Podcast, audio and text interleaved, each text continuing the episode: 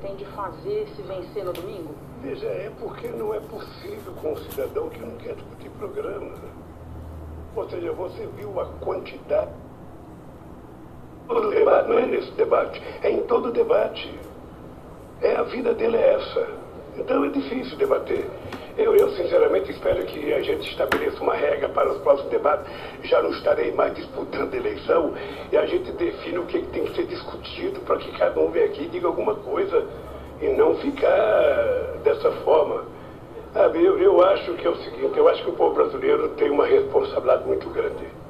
Eu acho que o povo tem que votar pensando no Brasil, pensando o que ele quer, avaliando o que, que ele quer, compareça para votar porque o Brasil precisa muito dessas eleições.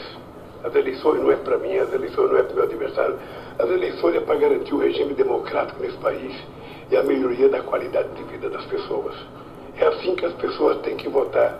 O Brasil precisa de mais educação, de mais emprego, de mais salário, de mais comida, de mais alegria, de menos armas, de mais livros, de mais cultura. É isso que o Brasil precisa. E é isso que a gente deveria ter discutido a fundo aqui. E você não pode discutir porque o cidadão é um samba de uma nota só, é sempre a mesma coisa, a mesma ladainha, o mesmo xingamento, a mesma acusação, que ninguém aguenta mais. Candidato, o senhor mais uma vez se referiu ao ex-presidente Michel Temer como golpista. A candidata do partido dele no primeiro turno, Simone Tebet, apoia o senhor, está fazendo campanha pelo senhor e esteve aqui nessa noite. O senhor acha que isso não cria embaraço, não dificulta entendimentos futuros com o MDB, por exemplo? Não cria, não cria. Veja, eu não tenho o PMDB me apoiando como um todo e tem muita gente do PMDB apoiando. Ah, o apoio da Simone, da Simone a mim é um apoio pessoal dela, da candidatura dela.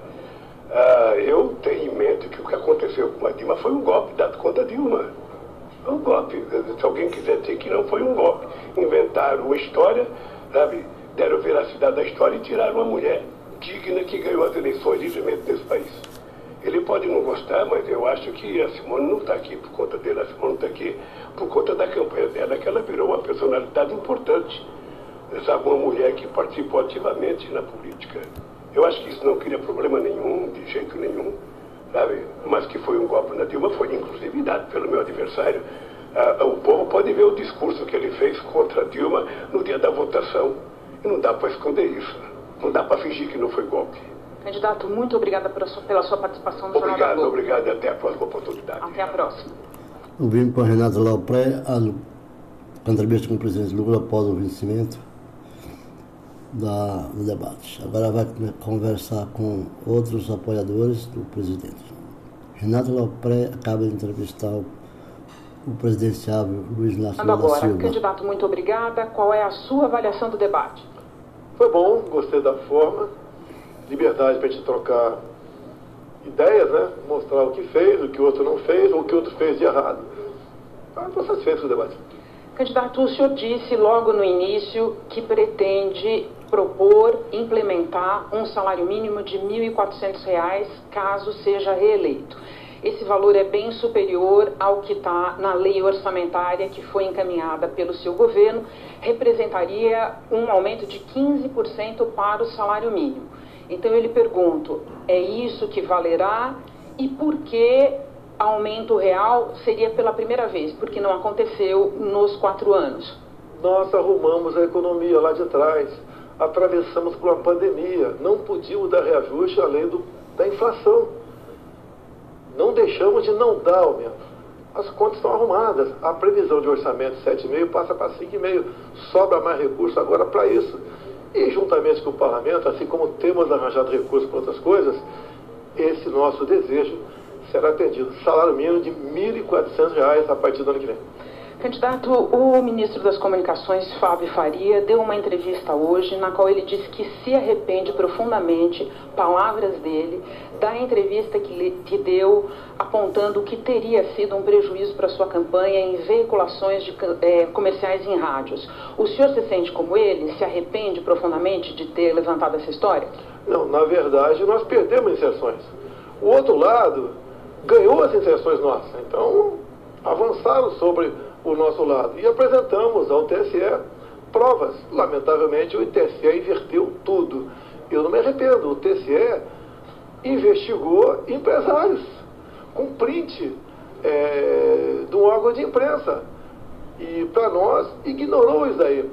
Conseguimos hoje aqui, com a audiência da Globo, com toda certeza, refazer, né, desfazer ou recuperar o prejuízo que tivemos com esses dias, com mais de 100 mil inserções de rádio mostrando mentiras, como nós vimos é, mexendo, acabar com a hora extra, acabar com as férias, tá?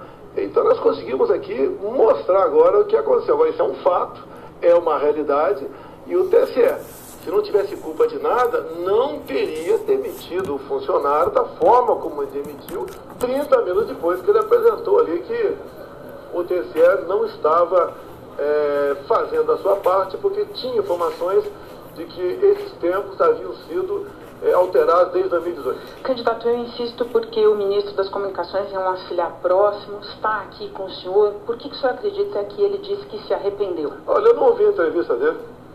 Da minha parte, houve sim, está comprovadamente, que mais de 100 inserções de rádio é, passaram para o outro lado, sem nenhuma explicação. E o TSE, no meu entender, deveria pelo menos né, investigar. Porque investigou os empresários, investigou a Rádio Jovem Pan, a mordaçou a Rádio Jovem Pan. Porque por lado de cá não dá uma resposta mais robusta? Pode ser até que estejamos errados. Agora o TSE tem que colaborar com essa investigação. É, candidato, falando a respeito desse episódio à imprensa, poucos dias atrás, o senhor disse as seguintes palavras, palavras suas. Quem tiver mais votos no domingo, assume e governa. Sim. O senhor sustenta essas palavras? Sustento. Eu até aproveito o momento falando aí para o pessoal que vai votar em mim, arranje mais um voto, leve a vovó para votar, o vovô. Né? Quem está indeciso, ganhe esse voto para nós. Nós vamos ganhar as eleições para continuar não só o que nós fizemos, mas com a garantia que, que teremos um Brasil em liberdade. E não um Brasil indo para a linha de outros países aqui da América do Sul, cujos chefes de Estado são amigos do Lula. Queremos um Brasil próspero, livre, com a sua bandeira verde e amarela e com ordem e progresso. Só para tirar limpo de uma vez por todas, candidato, eu entendo que as suas palavras significam que o senhor respeitará o resultado, seja ele favorável ao senhor ou adverso ao senhor. É isso? Não há a menor dúvida. Quem tiver mais voto, leva. É isso que é democracia. Candidato, muito obrigada pela sua participação aqui no Jornal da Globo. Muito obrigada a você que está comigo até agora. Você me espera só um pouquinho, que eu volto já já, direto do estúdio do Jornal da Globo, com a análise do debate. Quem vai estar comigo no próximo bloco é André Sadi. Próximo bloco, André Sadi. Nas palavras finais do, do presidente da República, candidato atual, né, está disputando com Luiz, Luiz, Luiz, Luiz Inácio Lula da Silva estava aqui um pouco, mas eles trabalham todo na decisão de, de, que continuar a insistir quem diz que a democracia é fácil, né? Quem diz que a luta e a vitória depende de um só homem, de uma só campanha, tem que continuar. Na defesa da Constituição, da autonomia do Estado e do Brasil, e do mandato legítimo que recebe do, de um povo, como atual presidente, saberá cumprir o seu dever em temor, sem temor e sem arrogância, convencido de que, neste momento, o que importa, acima de tudo, é a realização de eleições livres, o respeito à autoridade do Congresso e a paz entre os brasileiros. Por isso é que, em vez de aceitar a provocação, de perturbar-se diante da, de ameaças insólitas, o governo pede ao povo que converse, conserve a sua serenidade, pois não acredita que a nação esteja a mercê né, de pessoas desatinadas.